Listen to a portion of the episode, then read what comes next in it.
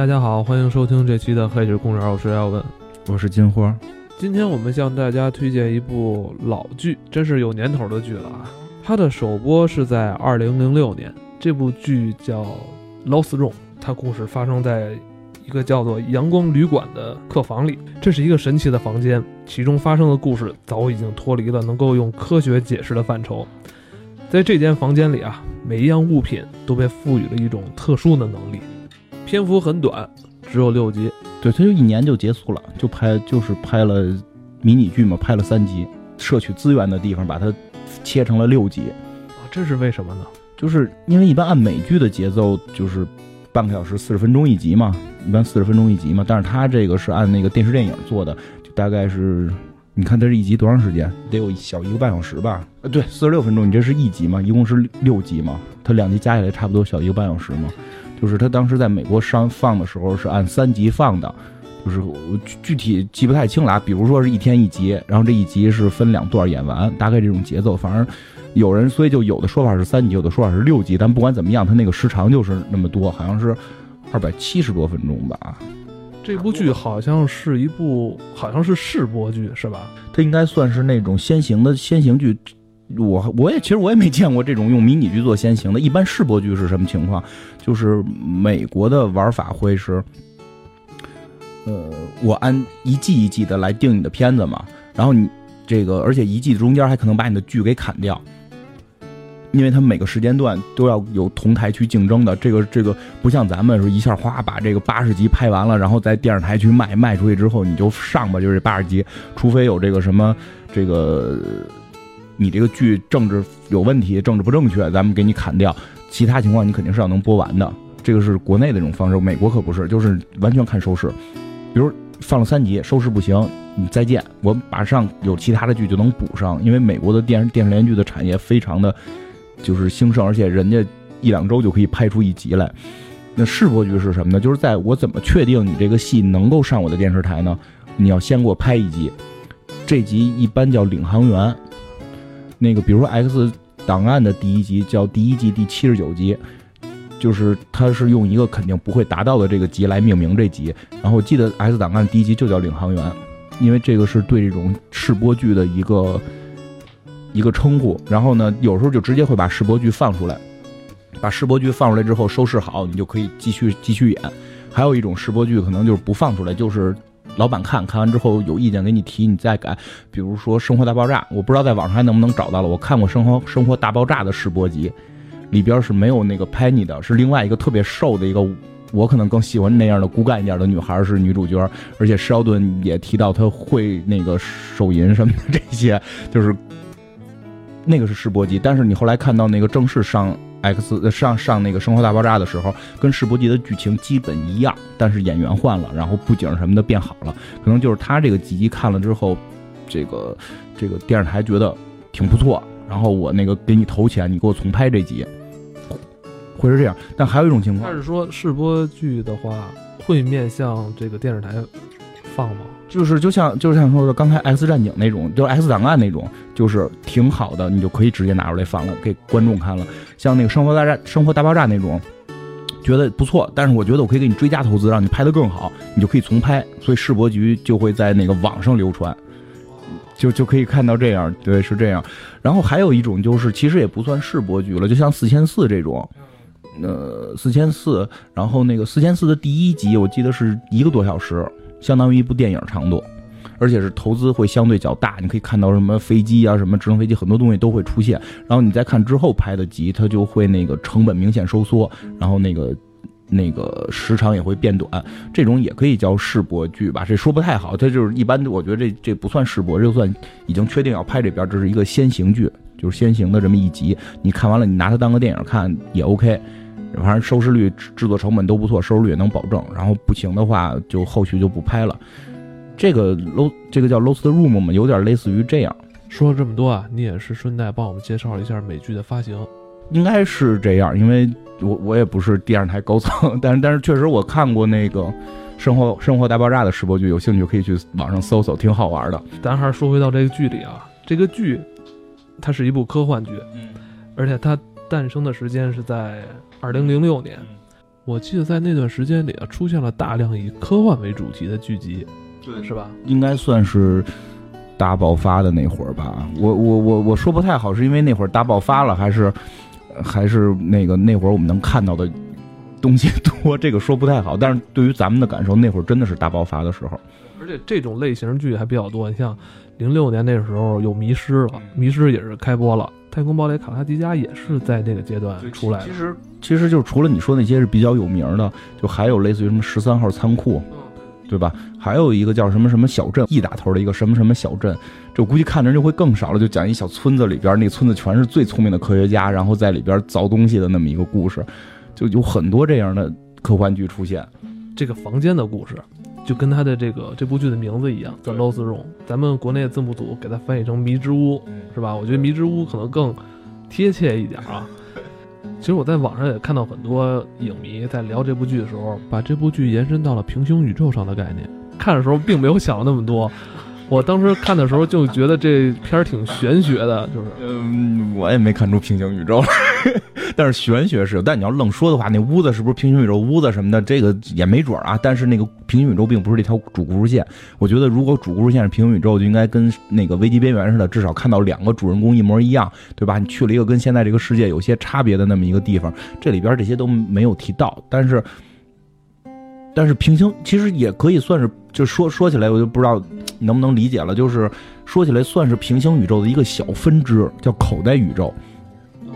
这个应该应该，我想想，好多片里应该都提到过口袋宇宙，就是它介于平行宇宙跟跟主宇宙之间一个一个被封闭起来的小的空间，它只有一小块是这样，你进去之后是不可能再跳到其他就是宇宙，你还要从这块回来，就是是被藏起来的这么一个感觉。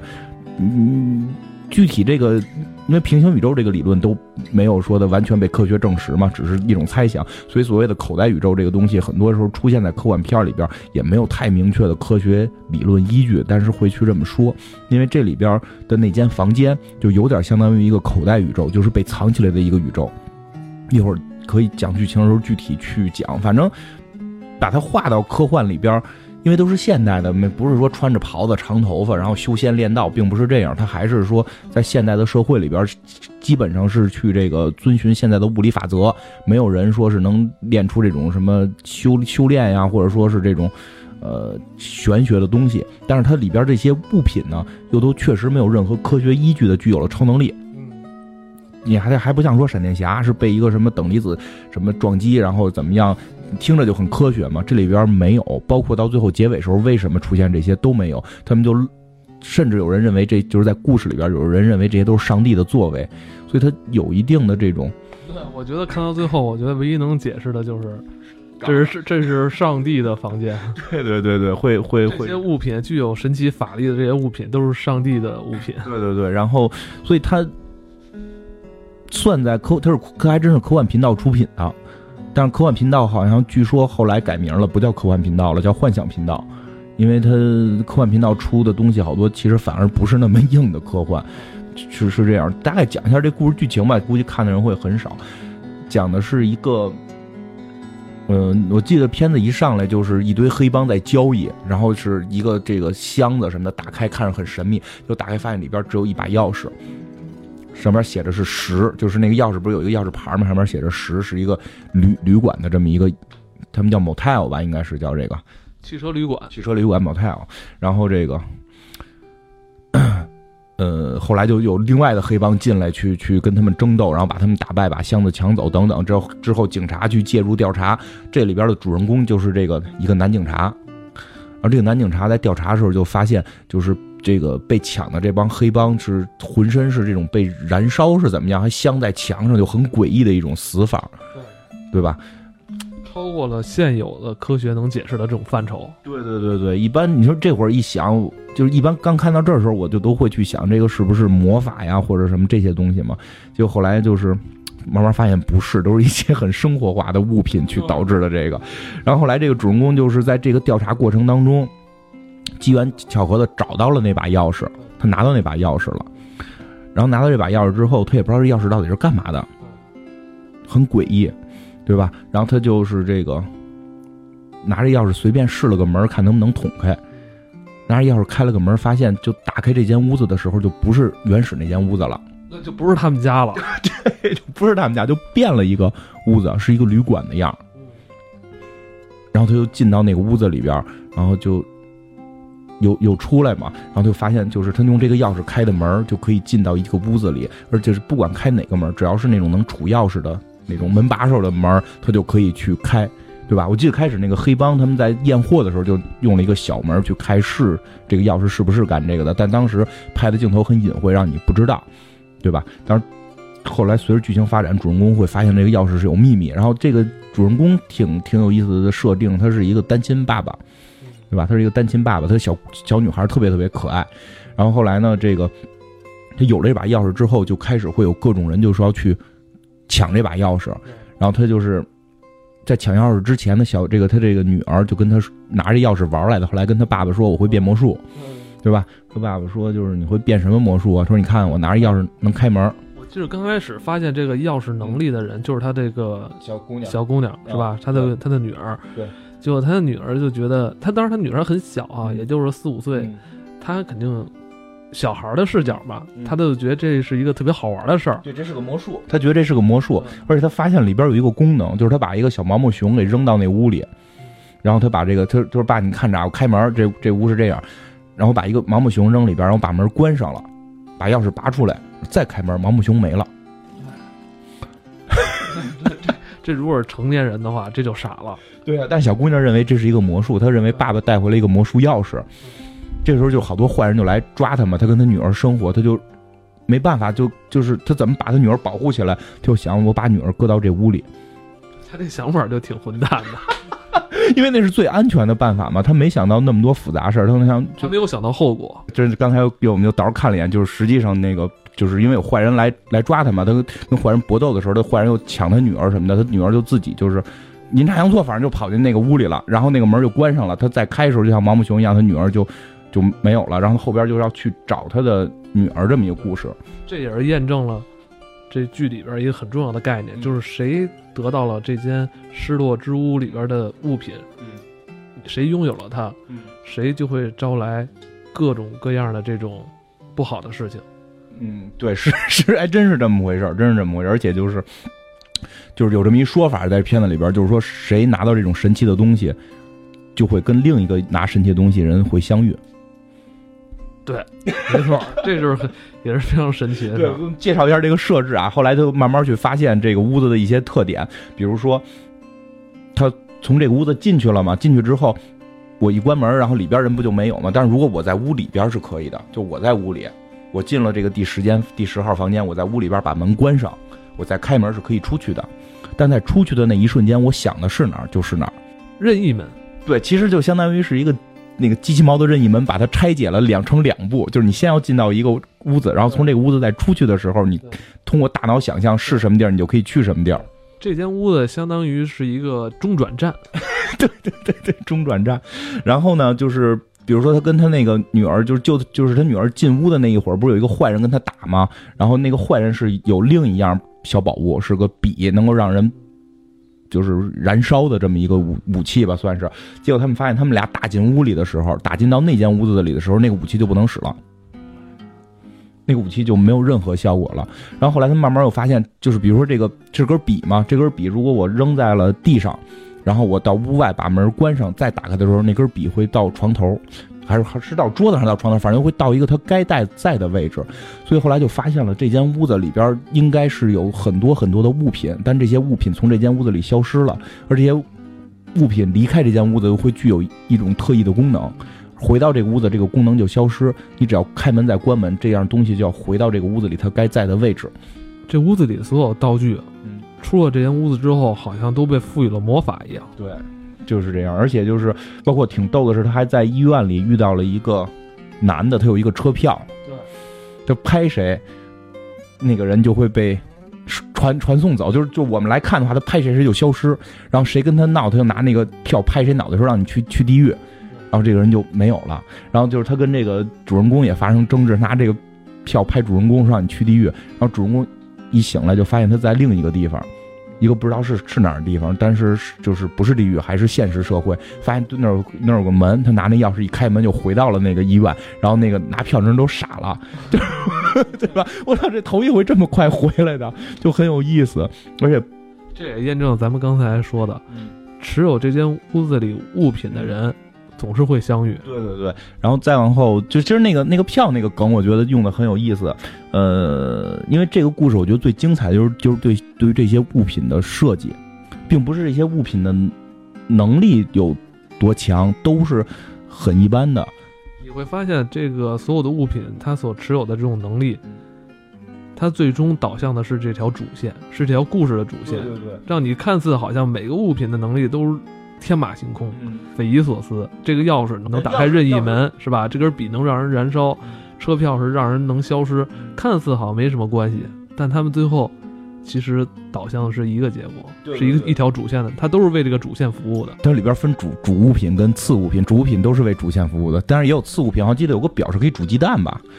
对吧有个表是搁那块儿，然后把鸡蛋搁表上，那个鸡蛋能熟，你也不知道这物品干嘛用的，我特别其实这个能力也不简单啊，是不是？节省了你的时间，同时又帮你补充了体力，其实也是很有用的，健康也是第一位的。哎呦，太逗了！你看，就就是他们看着这段的设置就特特别酷，就是他们使用这些物品会特别特别的酷。就是我一直说这个东西感觉就是机器猫的延伸，它兜里的每样物品你都能在机器猫里找到一个原型，但是你会发现野比是个弱智。你一样东西也没用好，这里边把每样东西都用的特别酷，就就是咱们就说刚才票的这个这个事儿，他拍谁谁不就消失吗？后然后呢，主人公会发现他会给拍到一个固定的地儿，然后他通过门回来又找这个，就发现这个人嘛。然后后来就是故事随着剧情的发展，这个人就就跟主人公就离开了，因就是两个人只是偶遇嘛。后来主人公就越来越发现要调查这些事儿，要找到这个持票的人，因为他知道持票的人使的这么溜，他一定对这些东西的来源是知道的。他觉得找到这些东西的来源就能找到自己女儿，他想去找这个人，他想去找这个拿票的人，怎么找？这是一个很麻烦的事儿。结果这个主人公就很聪明，他用这刀，他用他的这个任意门，就到了那个被拍票之后所到的位置，明明白吧？应该我记得是是到了墨西哥州的一个什么什么什么地儿，每怎么拍都是去那个地儿。他直接用任意门去了那个地儿，然后在那儿等着。一会儿看，啪，一人过来了，然后直接问那个过来的人：“你在一秒之前你在哪儿？你在哪哪哪个街哪哪哪个道？”然后他用任意门就直接到那个道，因为这个人被传过来之前一定是被这个拿票的人拍的嘛，他又能找到这个拿票的人。就你会发现这些人就很聪明的在使用这些物品，嗯，这个是特别酷的。对他这个在逻辑上啊，没有太多的硬伤，不会。呃，你想，咱们在看机器猫的时候，会发现野比使用那些道具的时候，全是硬伤。这人明显就是智商不够用。不叫硬，不是故事的硬伤，是智商的硬伤。那个野比就是傻子，就是就所有好东西都会让你玩坏了，这里边就不会。但是后来随着剧情的发展，会慢慢发现有很多组织都有这些物品，这些物品好像有上百个。据说这些物品有上百个，而且就有有个人就会收集的特别多，还有的组织也收集特别多，还有很多人把这些物品评了等级，哪些是高级的，哪些是中级的，哪些是低级的，然后就所有人都会认为这些物品是就是就是有魔力的，会为会在未来会做一件大事儿，但是谁也说不清楚是什么事儿，对吧？就就是这样，但主人公只是想找女儿，但是为了争夺这些宝物，咱们暂且算宝物吧。为了争夺这些宝物的人啊，可就不少了。这而且想取得这些宝物人，还都是比较有势力的人。嗯。你有那个宝物，就肯定有势力啊！他有那个表煮鸡蛋，他能多挣钱，就有很很很很多，不是不是都煮鸡蛋，有很多宝物很神奇嘛。因为他们认定这些宝物都是来源于上帝。对对对对，都是上帝创造的。我记得什么还有一个宝物是什么？说拿笔能磕磕一下出什么五美分还是什么？后来一直磕一直磕，就就出的钱也不多，最后磕死了，就是那个人，还挺奇怪的。然后后来慢慢的会。因为主人公是个警察嘛，非常的聪明，就是而且调查能力也很强。他认为我要找到这个第十号房间到底在哪儿，我找到这个第十号房间，我就可以找到我女儿。因为在他的想象里，就肯定是有这么一个旅店，这旅店肯定一号房、二号房、三号房、九号房、十号房，我女儿肯定被传到十号房了，我要去找。他他就是就是最后各种调查是找到那个旅店了，结果发现那个旅店没有十号房，只有一号房到九号房，对吧？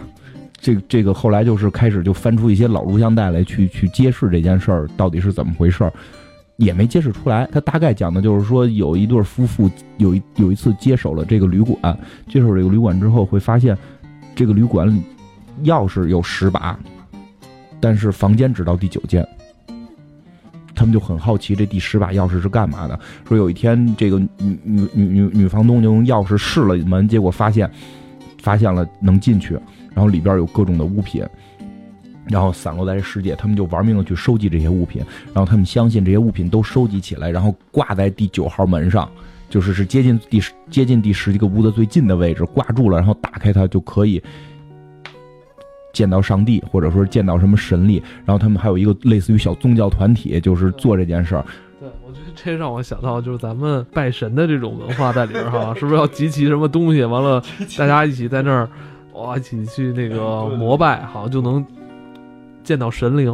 但是他集齐这些东西挺怪，什么剪子呀、钟啊、然后笔呀、肥皂盒啊，就就类似于这些东西。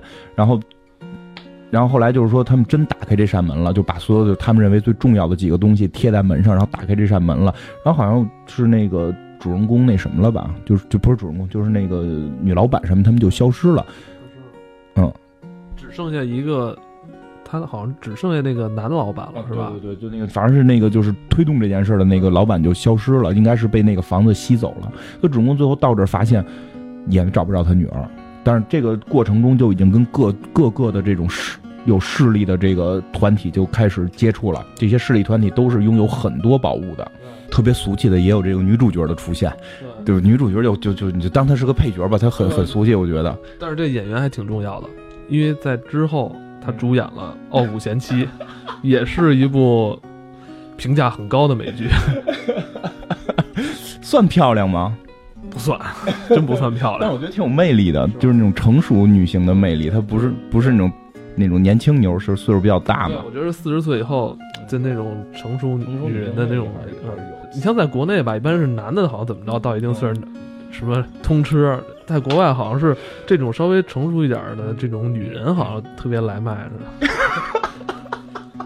那不，我我也喜欢三三十往上，只要漂亮就行。对对，如果如果有可以联系我 啊。你看现在片里边演那女女主角在砸东西嘛，就是对，就是因为还有一条，这个所有的物品是不会被损坏的。就他们后来管这个东西叫物品，对吧？叫什么 object 什么什么，忘忘忘了英文名了，忘了英文名了，反正就是。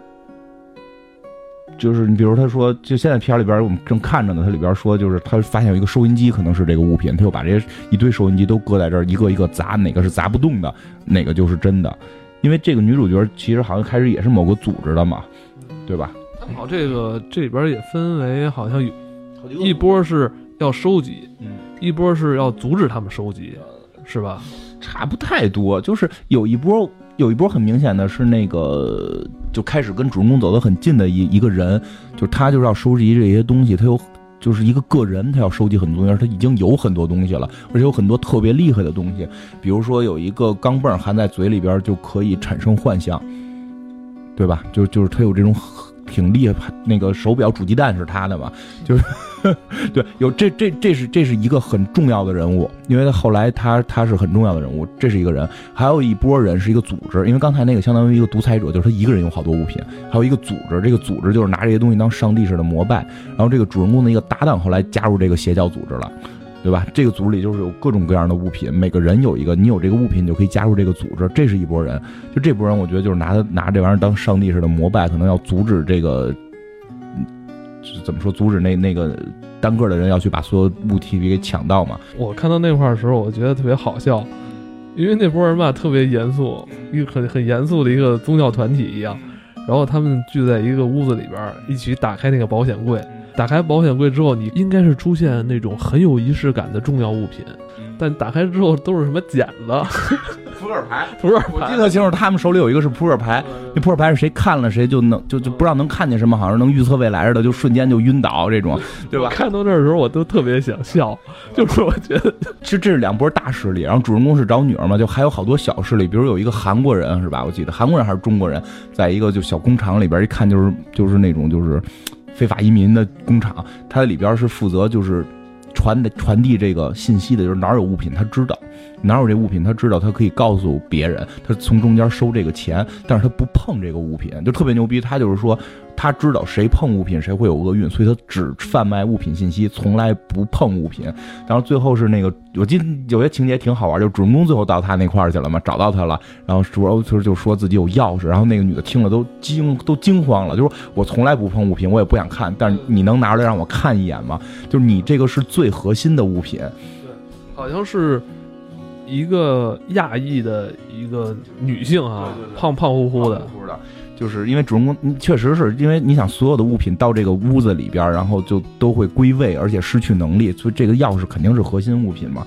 这个钥匙是能打开这个第十间房第十间房的，这很重要。然后现现现在这个他那个搭档，就是原来这个主人公警察嘛有搭档嘛，后来这个主人公拿着钥匙出了这些事儿之后，这个搭档就开始对这事儿也崇拜，叫加入那个邪教组织嘛。他又从那个亚裔的那个女性手里买资料，就知道了有一个地儿有个眼镜，对吧？说有一个眼镜是那个呃戴着眼镜就开不了车。就是他最最早收到的信息是这样说，有一个地儿报了一件奇事儿，就是一戴眼镜车就不开，摘了眼镜车就开。就知道这是个物品，就去找了。后来发现这个物品能力是足，就是他戴上眼镜之后所看到的东西是不会着火的，就可以灭火。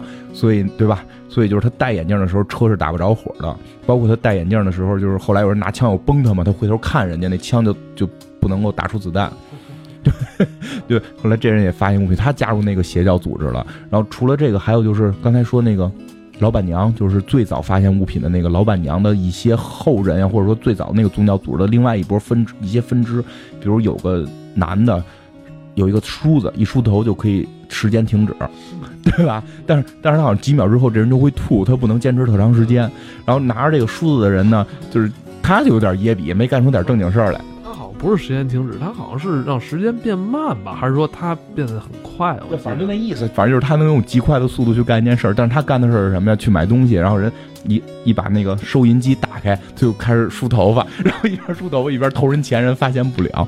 然后那个包括有子弹要打他的时候，他就梳头，因为对，我知道他吐的原因就是他太快了。过程中他会呕吐嘛，就谁但是谁也得打不着他，谁也抓不着他，因为他确实可以特别快的速度。哎但好像主人公抓他的时候，好像是用了一什么招儿，我记得好像是，其实最后他他自己不就不玩了。输的给那个主人公了，就是说，我觉得我有这个特别幸运，特别牛逼，但是你看我现在过得特别惨，对吧？因为那个，就所有人都来抢这个，我根本没法正常生活，要不然就给你吧，就就反正就是把这个东西给交出去了。嗯，因为是说，等于，像梳子也都属于比较厉害的物品嘛，他们要收集很多厉害的物品，要去开那个第第九个门嘛。这些物品看起来没什么用，但是会利用的特巧妙，因为这里边有一个桥段。会我印象特深刻，虽然它不是说那种科学的戏，但它逻辑思维确实挺强，是让我觉得这段里边最酷的一个一场戏，就是这个就是说最早的发现这波的人，把几个最厉害的物品藏在了一个地下室。你记记记得有这么一场戏吧？藏在一个地下室，然后他们要去这个地下室去找这些最狠、最厉害的物品。怎么去这个地下室是个问题，然后就他们就发现这个就是几经周折吧，反正发现就是之前人留下的一些信息是一是一堆被拍拍成碎了的照片儿，然后还有几个重要物品必须要带，比如一个能够让铜化的表，一个可以让人翻转的剪子，对吧？然后就是他们就先去找这些东西，那个翻转剪子是一个女的拿着吧，我记着就是一翻剪子人就会人就会翻跟头，就是也他妈怪。也不知道有什么意义，一翻剪就拿剪子一比划，对方就会跟着翻。然后就是最逗的就是那堆碎照片是干嘛的，他们不知道。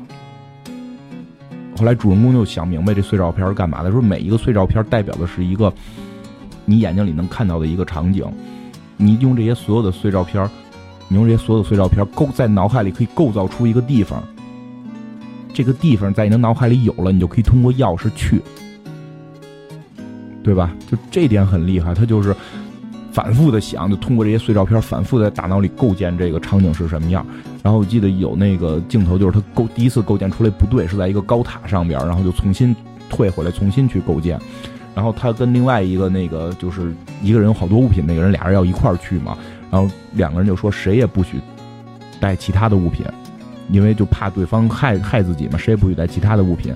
然后那个两个人就去了，只带了就是规定要去的什么钥匙、剪子、钟这些东西。然后就就是通过这种碎照片的这种方式，就想象出一个地方，最后终于找到那个地下室了。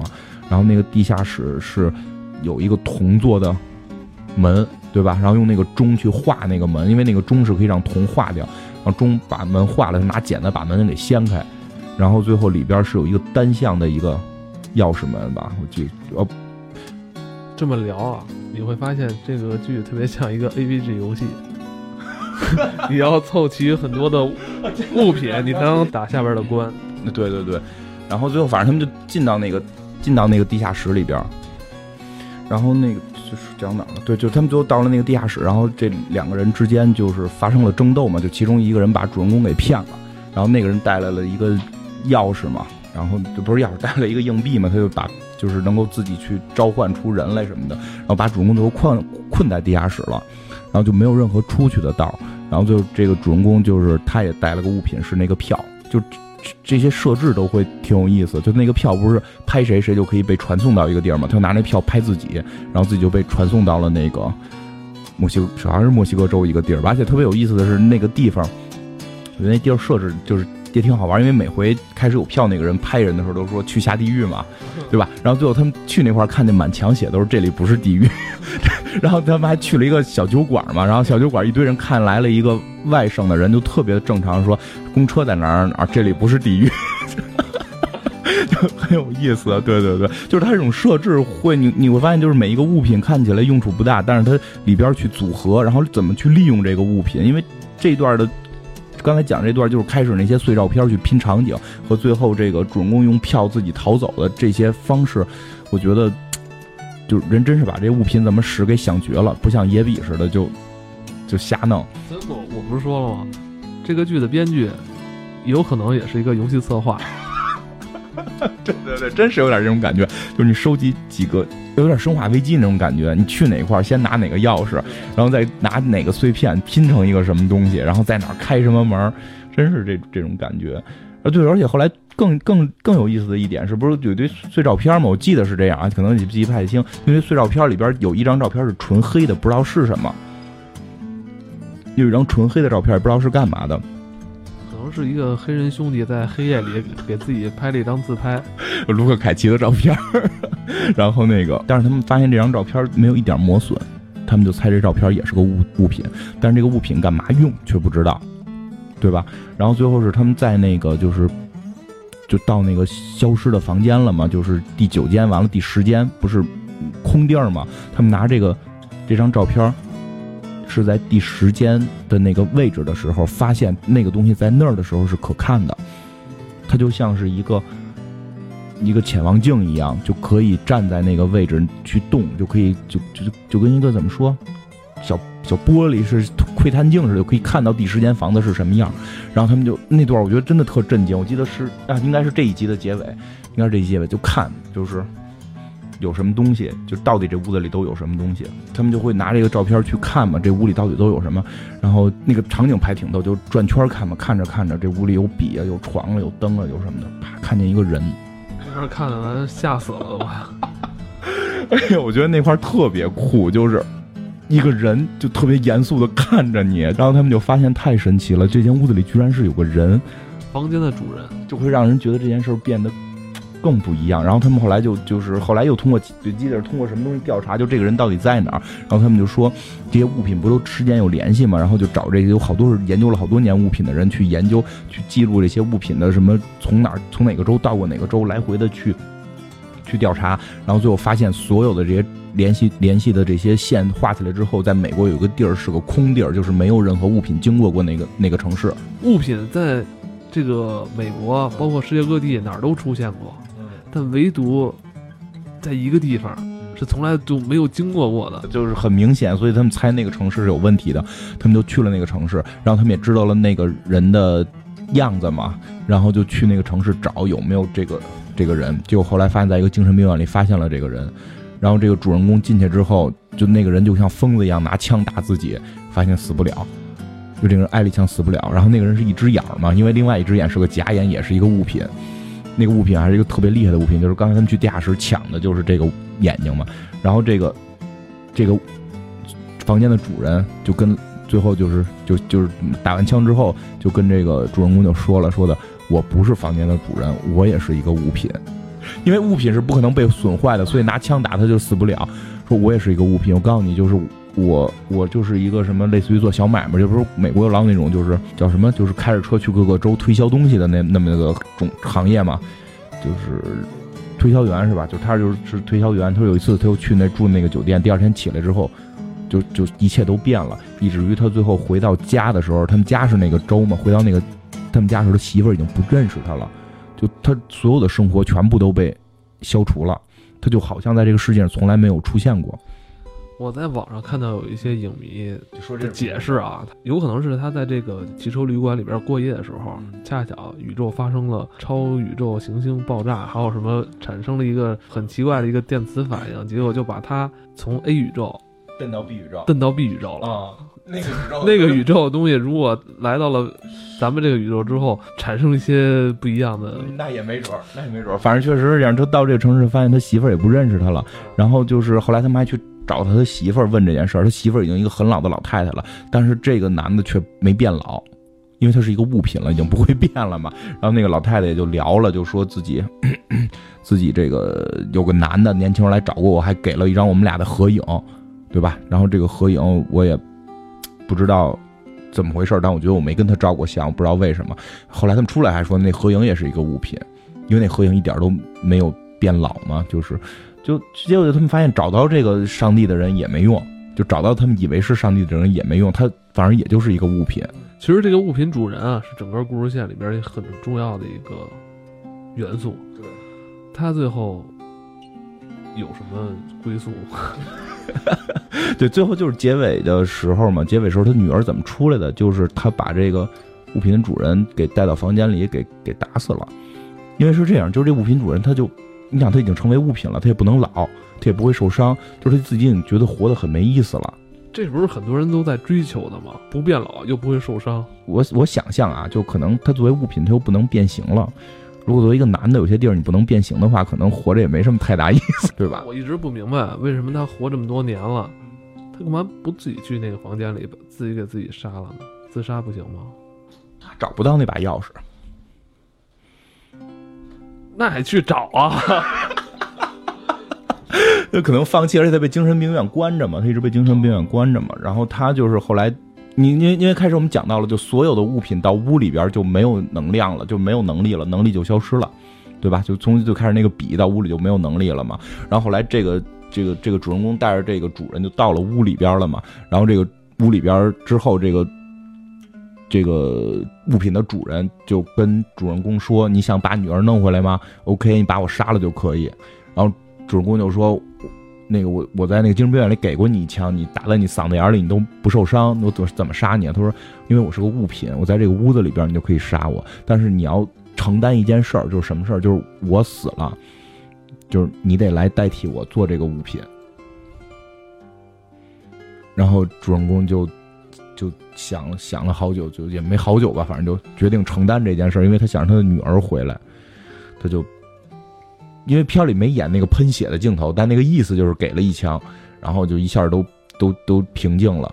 然后主人公在开门的时候就就是跟女儿两个人都出来了，因为跟他那个女主人公在门口一直等着他嘛，然后就跟这个女主人公就说的，我要去置换那个物品，然后他就要去进行这个交换。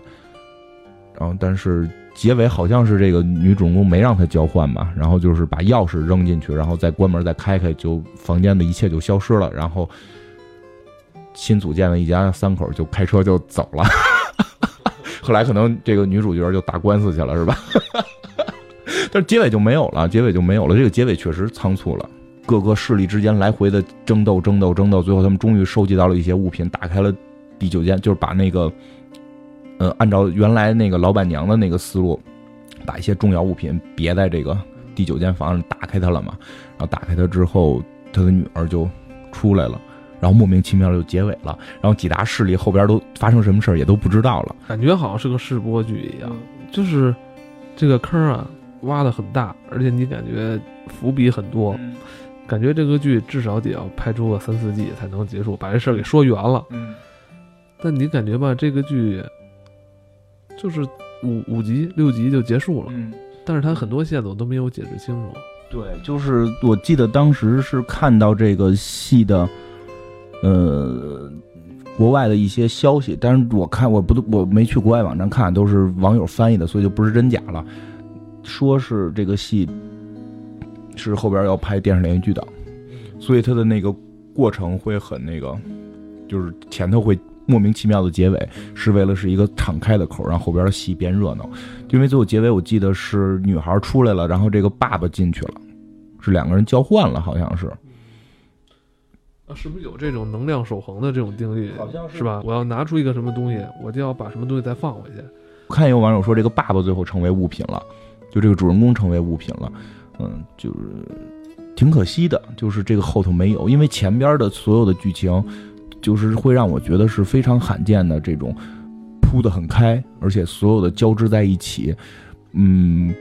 我觉得不算挖坑埋坑，但是真的就是很短暂的把一些之前留的悬念是能给支起来的，但是没支完，这个确实是，但是也不会说让你感觉前头挖一个坑，这三季都都没解决，这个倒没有。比如说钟有用，他很他就告诉你钟有什么用了，剪子有用就告诉你剪子有什么用了，然后看见这个物品的主人了，他们最后就真找到这个物品的主人了，就他没有把这个坑拉得太长。如果要继续再拍再演的话，能有很多事儿要交代。嗯，但是还是草草收场。嗯，这个这个是最可惜的，因为我是说实话，那几年看了，那几年真是看片儿比较多，这两年看的已经开始少了，就真的是看了很多很多的这种美剧，比如一季两季啊，就是类似的，没有一个像这个是让我觉得。就是 特特别惋惜，他没有铺起来的，因为让我觉得挺动脑子的。看这个，也不是动脑子吧，就是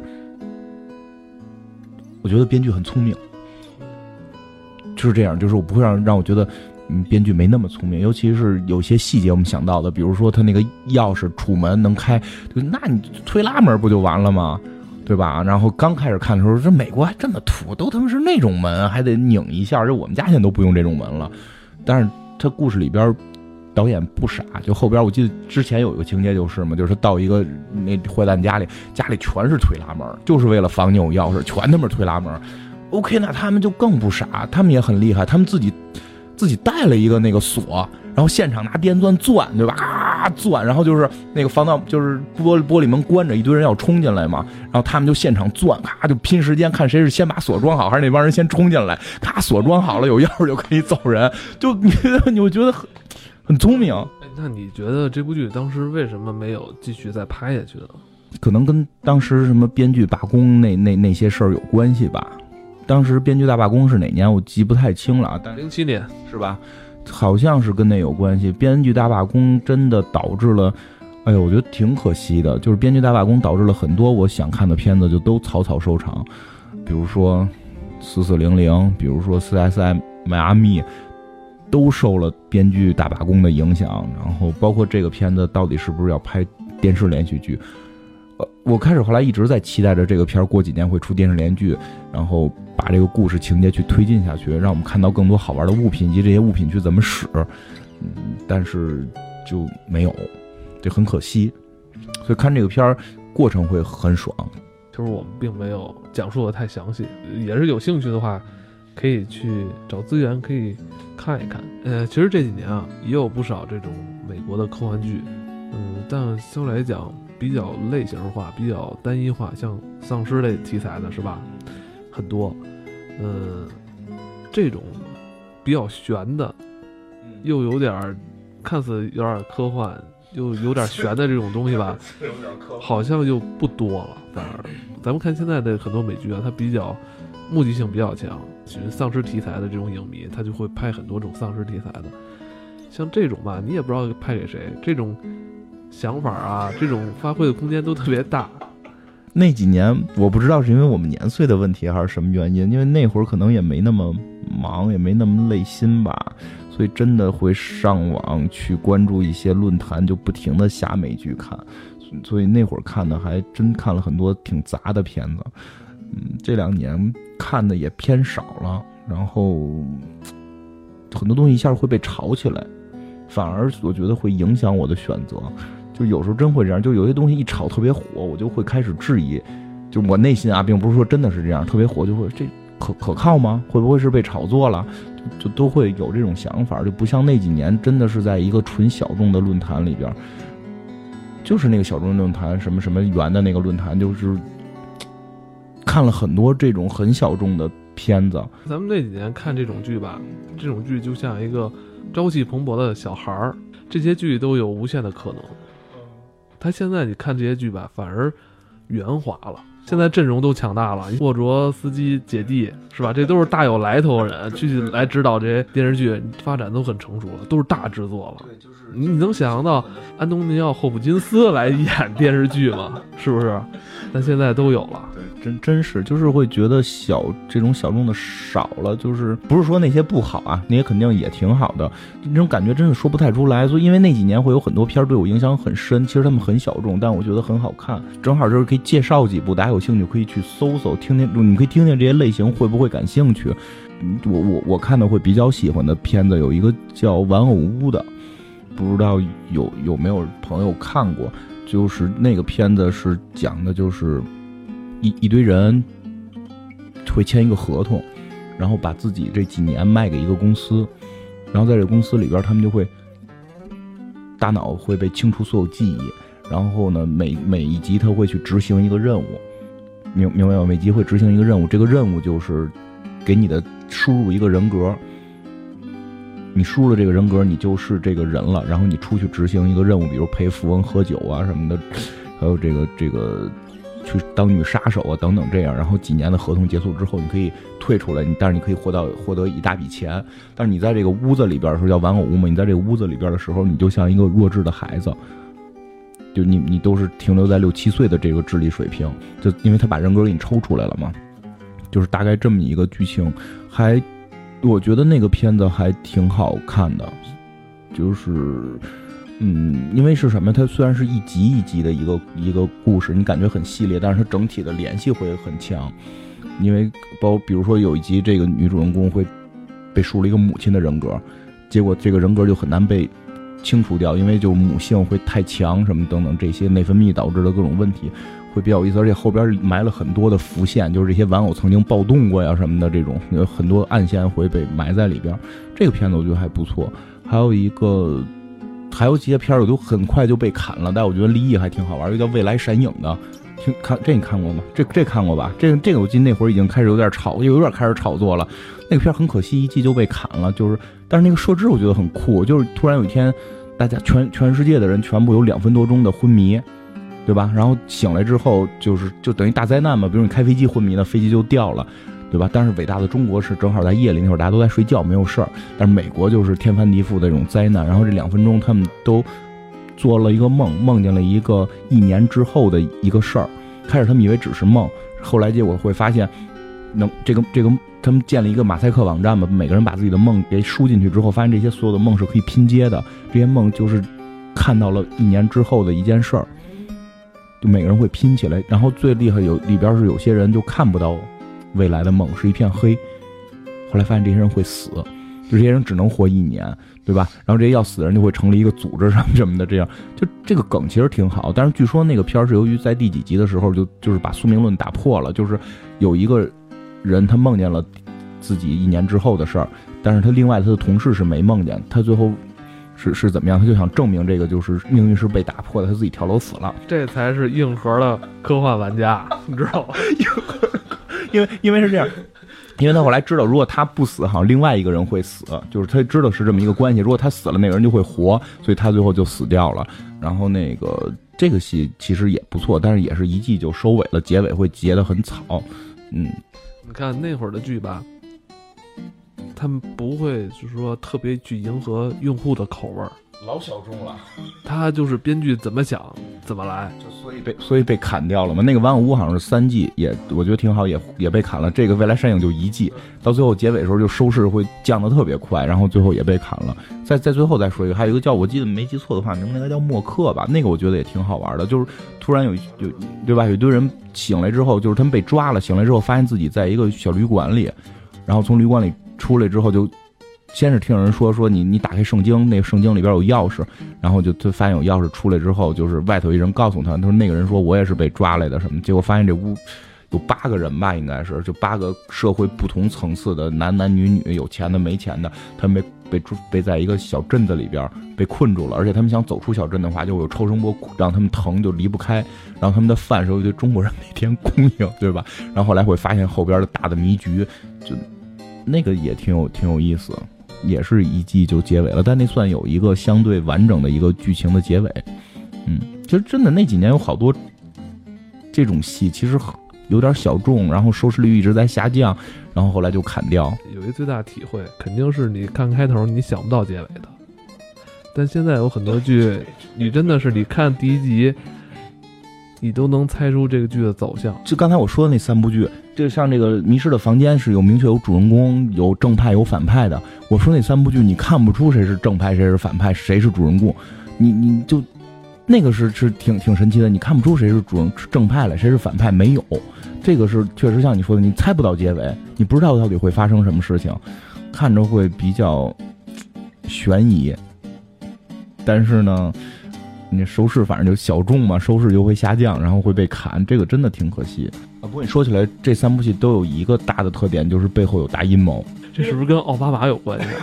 哦，你看奥巴马上来之后就没有这种剧了，就包括像这个《罗斯 room》，其实背后也算有大阴谋，最后没有戳破是什么，就是为什么会有这间房间，对吧？那些戏都有，就都是后边有大阴谋的，就为什么会出现？大家都昏迷了两分钟，然后梦到了未来。后来他们一直在调查这件事儿嘛，最后也浮出水面，有有什么跟什么什么情况有关嘛，对吧？然后那个那个默克那个也是，后来发现后头有大的影子政府，然后在控制整个这个大的迷局，呃，都有点 X 档案的那个那个感觉，就是背后是有个东西的。那个玩偶屋我记得是背后是有大财团的，然后最后发现里边的大夫什么的其实都是玩偶。嗯啊，哎，真是你说真真是，就现在的故事是直，就比较直接。包括现在也有很多漫改剧，还有一些小说改编的剧也很多。这个市场好像是不是也是越来越成熟了哈？会不会跟编剧罢工闹罢工有关系啊？因为漫改剧的编剧不能说容易吧，但肯定比你重新创作剧本会那什么一点，会简单一些吧。就是你不烧脑，你就把剧本写好嘛，但是你不烧脑。真是现在好像火星人像西部世界也，我记得也是改编吧。这几年啊，特别火的那个血族，嗯，那就是根据呃根据漫画改的，改的是不错啊，我也很喜欢。你包括行尸走肉，它为什么现在这么火呢？它可以就是衍生出游戏，是吗？有这游戏吗？哦，太多了，也是走剧情的，但是每到一处关键时候，需要你来去操作，比如丧尸逼过来了，之后你要做一个选择。哦，你说这还真是，其实可能这两年就是商业化会更那什么，没不不是说不好啊，不是说不好，因为真的，你看我们其实现在聊的很多也都是现代的剧目，我觉得也挺好，但是就是之前那种戏，就商业气息弱的那种戏反而少了，有时候会可惜，有时候我真的会。翻回来去看，我觉得挺带劲的。因为那些编剧他在编这个剧本的时候，他不会去考虑哇，这个剧本能不能改编游戏？这个剧本会不会再去出漫画啊？这样能不能好去实现啊？我觉得是这样。我觉得那些编剧在编这剧本就当游戏编的，可能这帮人后来都转行了，去游戏公司了，还是游戏公司挣钱啊？对，嗯，对，还有一个可关键就是他们的那个玩偶屋还稍微不太一样，但是就是像默克跟这个。这个这个迷失之这个迷失的房间，特省钱拍着，是科幻剧，但拍着老省钱了，没特效，就就全凭想象，真是没有什么特效。因为可能咱们现在觉得这些好的剧，对于一些六零后的那些中国不好说了，就是对于六零后那些美国老炮儿们来看，没准也觉得，哎，小儿科这个，对吧？这个不过你确实说真是这样，六十年代的话，那美国科幻黄金时期人看书的。对不对？像前目的叫前目的地那个，咱们看着多炫酷啊！六十年代的书嘛，人 好无聊啊！人可能觉得你好无聊。说这东西我小时候看过了，是不是？只不过现在你们又重新改成了电影，但是远远没有以前我读小说的时候那种味道，对不对？我读小说的时候那种故事幻想，远比这个电影要精彩的多。就像咱们之前介绍的那个菲利普迪克的那些作品，现在不都翻拍成？电影嘛，咱们觉得看着我操好带劲啊！可能那堆美国老炮儿们看就哎，这没有小说好，就可能真是这样。所以有时候我觉得可能是咱们岁数大了，看的东西多了，咱们看了好多刚才那样的那些没有什么成本、纯纯纯拼脑子去弄的那些东西。今天我们也是抛砖引玉吧，把这部老剧拿出来跟大家聊聊。有兴趣的朋友可以上网找找资源看一看。其实我们也是想回味一下十年前美剧的味道。是对对对，真的就是回味一下，有些细节可能记得也不是那么清楚了。今天就聊到这儿，行，拜拜，再见。